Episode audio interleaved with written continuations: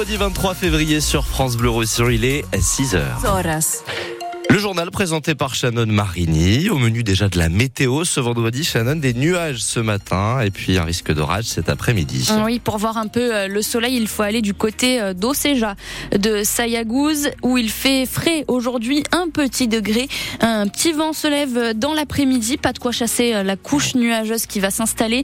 Météo France annonce des orages dans le sud des PO. Pour les températures 11 à Serré, il fera 12 à Collioure et 14 à Perpignan. Ça y est, Shannon, on vous en parlait hier à l'arrivée de l'enseigne Primark à Cléra, reçu un premier feu vert. Oui, la commission départementale d'aménagement commercial a voté pour l'extension de la galerie marchande de Salanca hier. Extension de 6000 mètres carrés, l'équivalent d'un terrain de foot, pour notamment y accueillir l'enseigne de mode à petit prix Primark.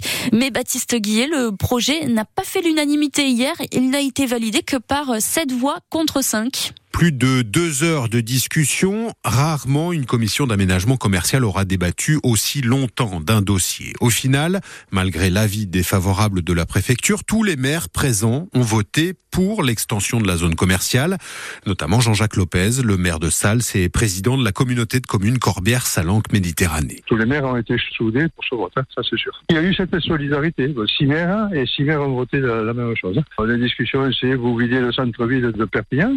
Je suis navré, mais moi je défends mon territoire. L'un des deux membres du Collège développement durable a également dit oui, faisant pencher la balance. De l'autre côté, les représentants des consommateurs ou des associations familiales se sont prononcés contre tout comme la région. Sa vice-présidente, l'écologiste Agnès Langevin, dénonce l'emprise foncière de ce projet, l'éthique toute relative de l'enseigne Primark et puis le coût porté au commerce de centre-ville. On ne peut pas à la fois porter ce projet de redynamisation et de l'autre côté ben, continuer à provoquer les causes de euh, cette vacance très importante des locaux commerciaux. Le conseil départemental, lui, n'avait pas envoyé de représentants sur ce dossier à la CDAC. Il n'a donc pas pris part au vote. Voilà, projet validé donc euh, à la Cléra, mais attention, il pourrait y avoir des recours déposés contre l'extension de la zone commerciale.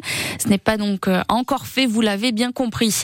Dernier jour, jour de verdict au procès des attentats de Trèbes et de Carcassonne.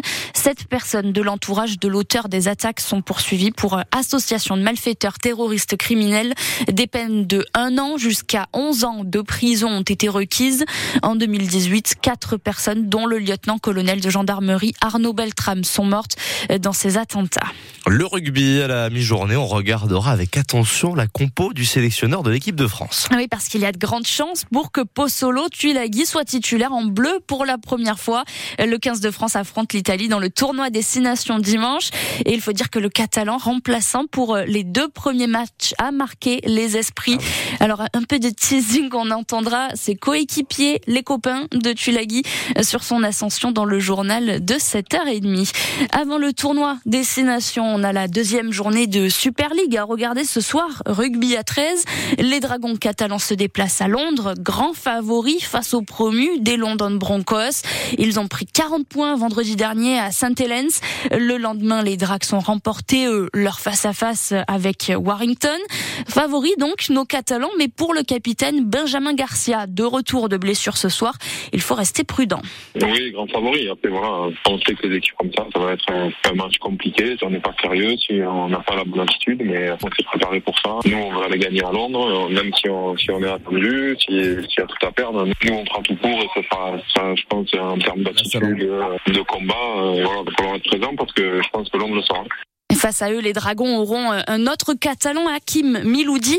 Il a rejoint le club de Londres il y a quelques semaines. Tout le monde les voit bons derniers de cette Super League, alors euh, il n'y a rien à perdre. Hakim Miloudi. Juste montrer à tout le monde qu'ils ont tort. Après, on comprend leur position. Mais moi et les joueurs, on est dans la position de sincèrement juste prendre plaisir, s'amuser, se régaler sur le terrain. Et c'est que comme ça qu'on y arrivera sincèrement. Et tout le monde nous donne dernier, donc au pire, on n'a rien à perdre. Dans tous les cas, il faut se frotter aux meilleurs. Et les Dragons font partie des meilleurs. Donc ouais, de notre côté, en fait, on est juste serein, on veut juste jouer, juste à le plaisir de jouer et d'être fier sur le terrain, de tout donner. Après le résultat, comme a dit le coach, ça on verra après. Mais à sortir du terrain en, ayant tout donné et pas de regret. Et deuxième journée de Super League ce soir sur France Bleu Roussillon, London Broncos, Dragon catalan dès 20h45.